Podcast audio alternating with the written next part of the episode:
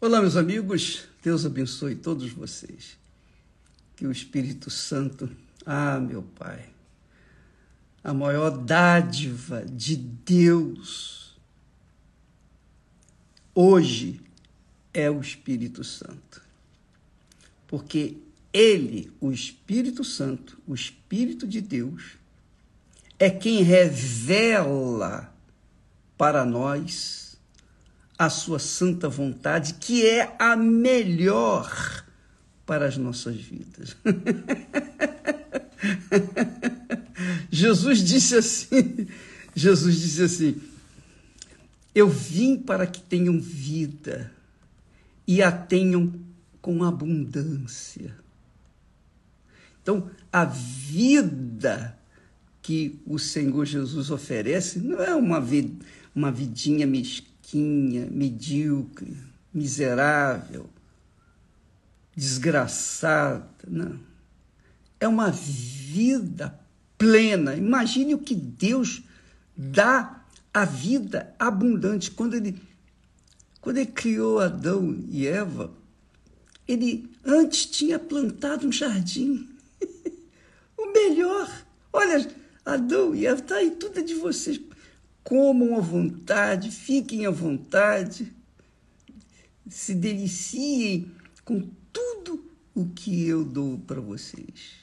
Mas não toque naquela árvore, ali no fruto daquela árvore, porque se você se você tocar no fruto daquela árvore, vai acabar tudo isso.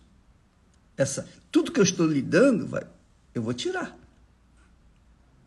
Então, por favor, Respeite a minha vontade. Você tem toda a vida à sua disposição. Mas aquela frutinha ali, só eu posso. Tem acesso, é minha.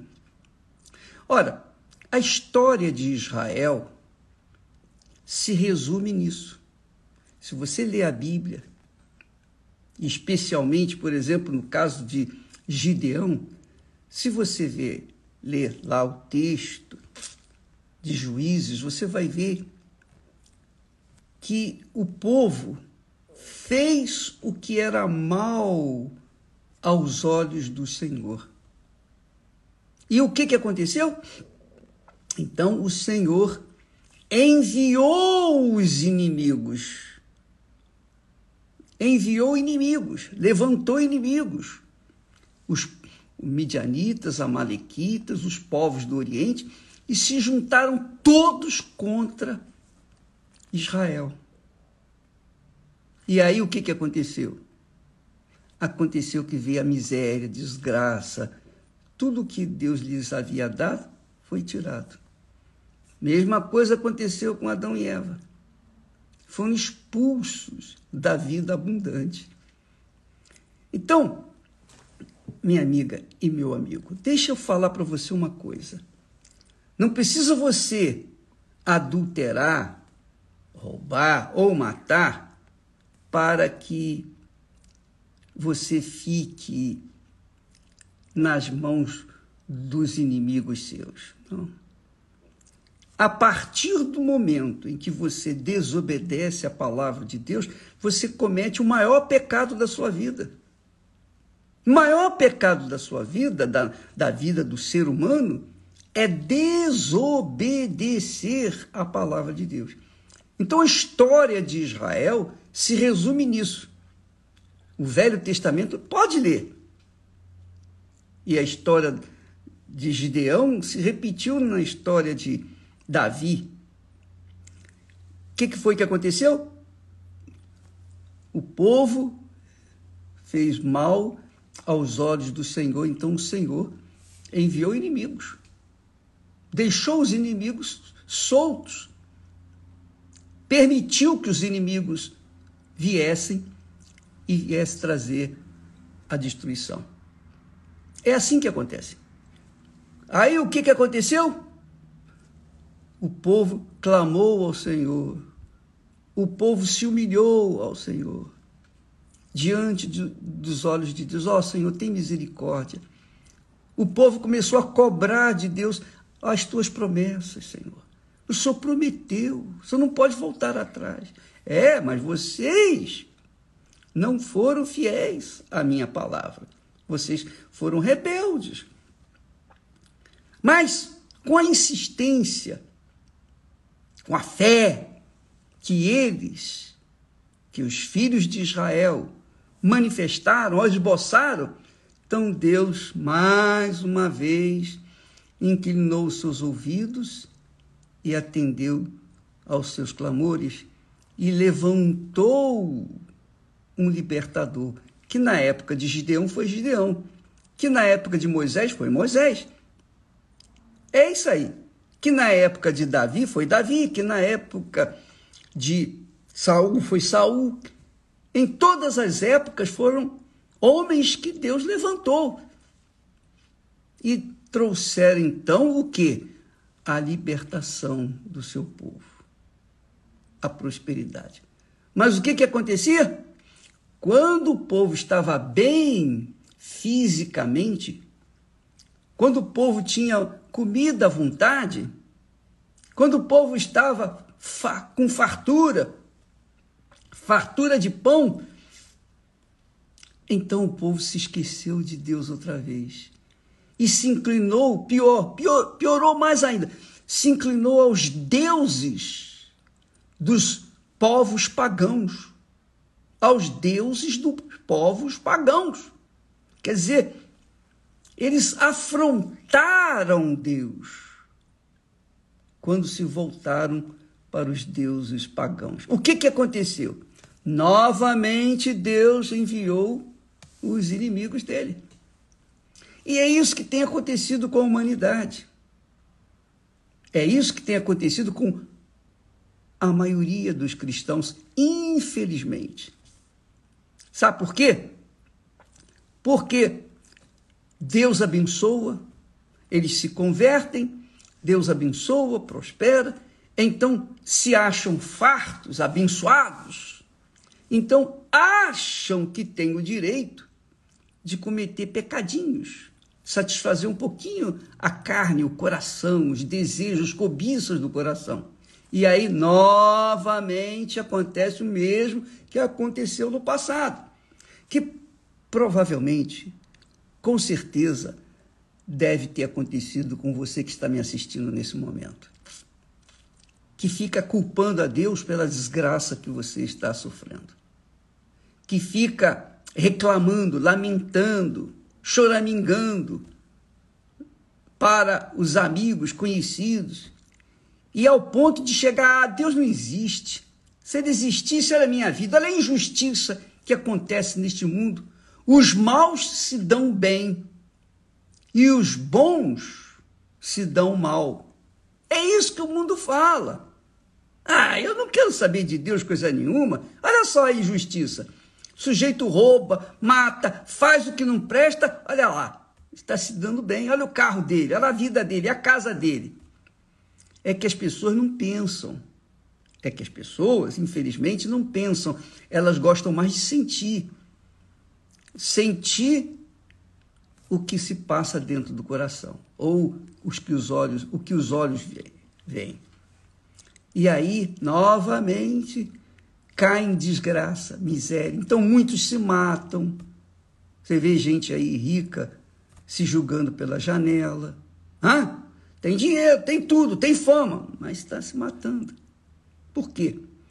Por conta justamente de serem rebeldes à palavra de Deus. Deus ensina, através do seu povo, da história de Israel, como ele age em relação ao ser humano. E como nós podemos mudar essa história? Como nós podemos mudar de ideia de Deus? Como nós podemos mudar a ideia de Deus em relação a cada um de nós. Quando a gente se volta para Deus, cada um tem que se voltar por si próprio, é o pão nosso cada dia para cada um. Então, se você se voltar para Ele, Ele vai se voltar para você. Com certeza. Com certeza. Mas como você vai se voltar para Ele? De todo o seu coração. É por isso que Deus fala na profecia lá de Joel. Ele diz assim: rasgai o vosso coração e não as vossas vestimentas. Para o povo da época do profeta Malaquias, Deus fala: tornai-vos para mim, e eu me tornarei para vós outros. Agora ele está falando com os sacerdotes: tornai-vos para mim, e eu me tornarei para vós outros. Quer dizer, Deus está sempre estendendo a mão. Olha, volte para mim que eu volto para você. É tomar lá da casa. Se você me entregar o seu coração e deixar-me agir, colocar dentro de você o meu espírito, você não vai sofrer mais. Você não vai viver essa desgraça que você está vivendo, essa vidinha mesquinha, medíocre. Entendeu, minha amiga e meu caro amigo? Então, nesta campanha que nós estamos fazendo de Gideão é justamente para as pessoas que estão cansadas de sofrer, que estão esgotadas, que já não têm mais prazer na vida, que gostariam da visita da morte, porque não querem mais viver. Você que está cansado de viver, cansado de sofrer.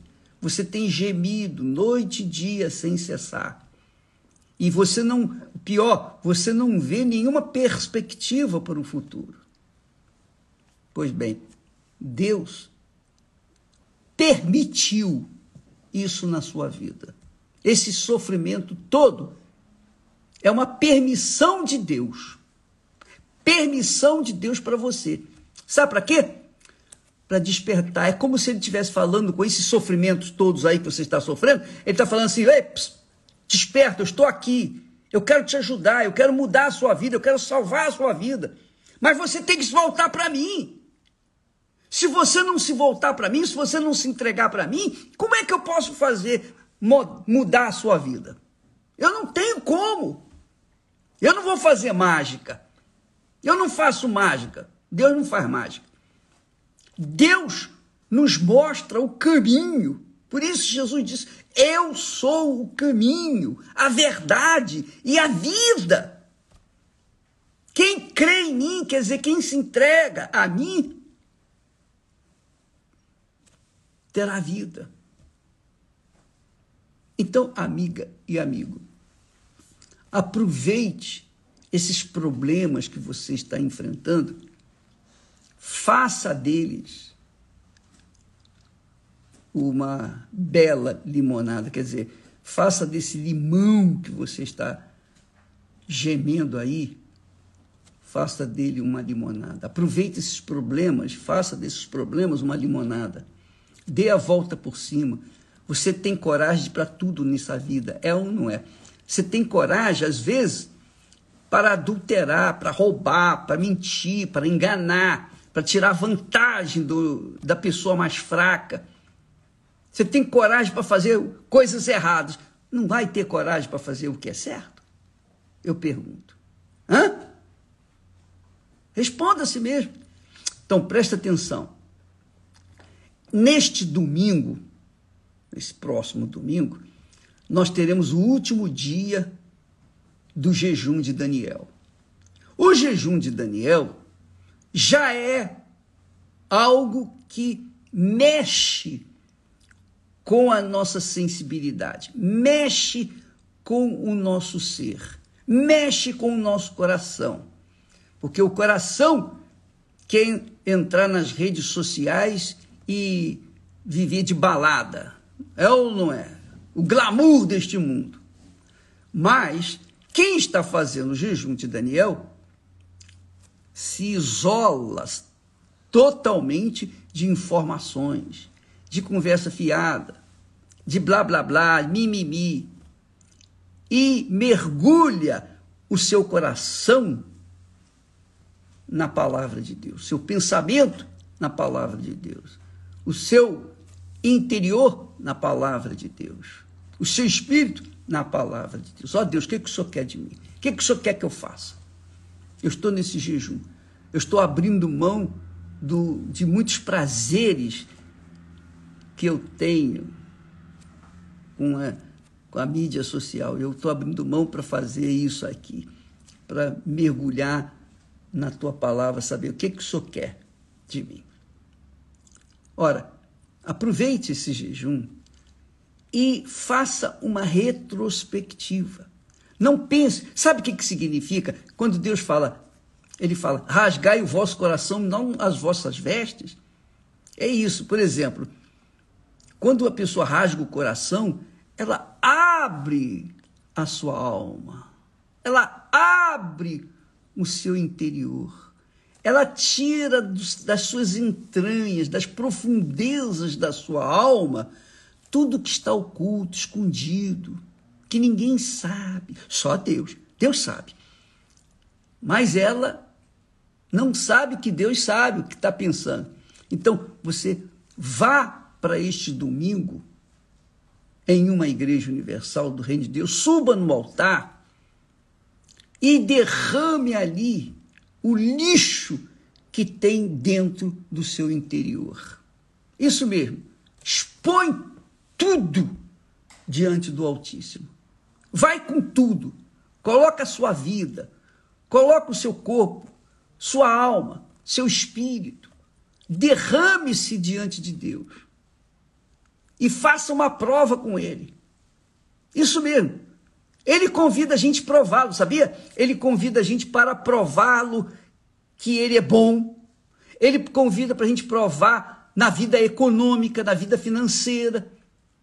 Ele nos convida a fazer prova dele com respeito à, vida econômica. E eu fiz prova com ele.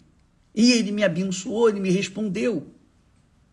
Então, ele nos convida a fazer prova dele, provar a palavra dele. Ó, isso aqui está escrito, isso é verdadeiro. Então está aqui a minha vida, está aqui o meu tudo, tô, tá, está aqui tudo que eu sou, tudo que eu tenho, tudo que eu pretendo ser, tudo que eu pretendo ter, eu coloco tudo no teu altar e agora minha vida vai ser levada pelo vento do teu espírito. Fique à vontade, Espírito Santo, e leve a minha vida de, de acordo com a tua vontade. Pronto! Isso se chama fé inteligente, ousada, corajosa e verdadeiramente disponível para que o Espírito Santo possa então tomá-lo e fazer de você uma nova criatura. E na hora que você fizer isso, sabe o que, que vai acontecer? Você vai ficar cheio de paz. Na hora! A paz vai descer. O Espírito Santo é o Espírito da paz. Ele também é o Espírito da paz. Ele é o Espírito da vida ele é o espírito da paz. Quando você fizer isso, então o Espírito de Deus vai descer sobre você e vai encher você de paz. Mesmo em meio às, aos problemas, situações, às enfermidades, doenças, tudo o que você está sofrendo, ele vai encher você de paz. Essa paz vai mostrar, vai provar, vai ser um sinal de Deus que ele aceitou você que ele aprovou a sua oferta, que é a sua vida inteira na, no altar dele. Ele então vê que você foi aprovado com a sua oferta, então ele dá a oferta dele para você. E aí, neste domingo, você sai da igreja, do altar, com uma vida nova. Quer dizer, é toma lá da cada hora, é imediato. Faça isso. Faça essa prova com Deus, você vai ver o que, que vai acontecer. Os seus pecados vão ser destruídos completamente. A sua mente vai ficar limpa. O seu coração em paz. Porque Deus vai lhe dar um novo coração, um novo espírito. E aí, com o um novo coração, com o um novo espírito, você não vai ter medo dos seus inimigos, você não vai ter medo de enfrentar as lutas, as dificuldades, Aí sim você vai poder dizer graças a Deus em qualquer circunstância. Qualquer que seja o problema, você vai dizer graças a Deus. Por quê? Porque o Espírito de Deus estará com você. O Espírito da santidade. estará dentro de você. O espírito do poder de Deus estará dentro de você. O espírito da paz. Você será uma nova criatura. E aqui para nós, vou dizer para você um segredinho, hein? Você sabe que na primeira, na oração que Jesus ensina a gente a orar, a oração do Pai Nosso, primeira coisa que ele diz é: Meu Pai que estás nos céus, santificado seja o teu nome. É impossível uma pessoa santificar o nome de Deus sem o Espírito Santo. Santificar não é, oh, aleluia, glória a Deus. Não. Santificar é você ter uma vida que santifica Ele, que mostra a imagem dele para todo mundo aqui neste mundo. Então, amiga e amigo, isso tudo depende do rasgar o coração e não as vestes, porque é costume a pessoa, por exemplo, há pessoas que, que podem estar fazendo agora o jejum de Daniel, deixaram de, fazer, de ler as notícias eh, seculares, deixaram de se envolver com as coisas desse mundo, mas o pensamento ainda continua no mundo. É igualzinho o povo de Israel. O povo de Israel, quando saiu do Egito, era escravo, quando, quando ele foi liberto do Egito, ele saiu, passou pelo deserto, passou pelo Mar Vermelho, passou pelo Rio Jordão, no meio, a pé chuto, enxuto. Mas ele não mudou o pensamento. Ele mudou de lugar, ele mudou de casa, mas não mudou o coração. Então, às vezes, a pessoa rasga, rasga as vestes, mas não rasga o coração. Faz o que tem que ser feito por obrigação, mas não faz de todo o coração. Então, não dá. É a mesma coisa que nós temos falado. O que, que adianta você pegar, colocar o um montante de oferta lá no altar, mas não colocar o seu coração? Não, não vai valer de nada. Deus vai te devolver, obviamente, ele não deve, ele não vai ficar devendo nada a ninguém, mas não vai resolver o seu problema. Não adianta você subir no altar apenas com oferta, oferta física, monetária. Se você não rasgar o coração e despejar no altar o lixo que há dentro dele, aquele lixo escondido, aqueles pecados, pecadinhos escondidos, aqueles pensamentos, enfim, que você já sabe.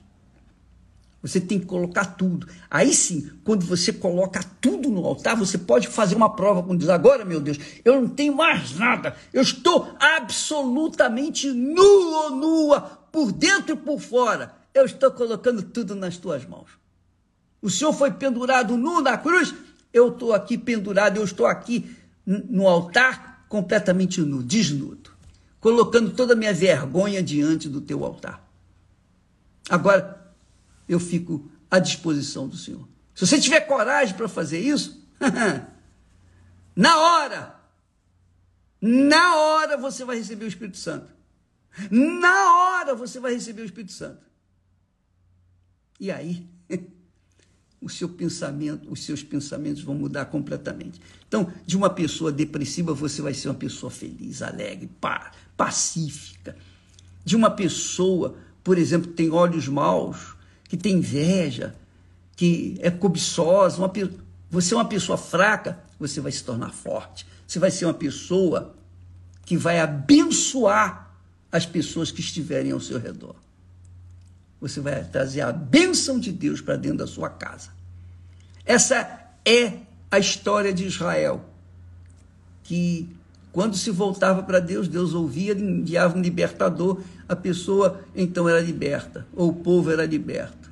Ora, nós estamos aqui, a Igreja Universal do Reino de Deus é um profeta, é a libertadora do povo que crê em Deus, que quer mudar de vida. Então vá a uma igreja. Vá, ainda que o pastor seja inexperiente, criança, jovem, imaturo, mas ele vai profetizar para você, ele vai falar a palavra de Deus, vai profetizar. E você vai obedecer e você vai ser abençoado, porque você estará ouvindo, não é a, a voz do pastor, mas a voz de Deus. Entendeu? Amanhã nós vamos falar mais a respeito disso, mas não se esqueça: o rasgar o coração é tirar todo o lixo que está dentro dele, os sentimentos escondidos, que ninguém sabe. Seu pai, sua mãe, nem seu marido, nem sua mulher, nem seus filhos, ninguém, ninguém sabe. É você, somente você. Mas Deus também sabe. Você vai pegar esse lixo, colocar no altar, oh meu Deus, está aqui a minha vida. Ninguém vai ficar sabendo, não. É você e Deus. Mas Deus vai ver que você está limpando, rasgando a sua alma, e Ele, então, e somente Ele, vai fazer você receber o Espírito dele. Aí vai haver a troca de Espírito, de fato e de verdade. Deus abençoe e até amanhã, em nome do Senhor Jesus. Amém.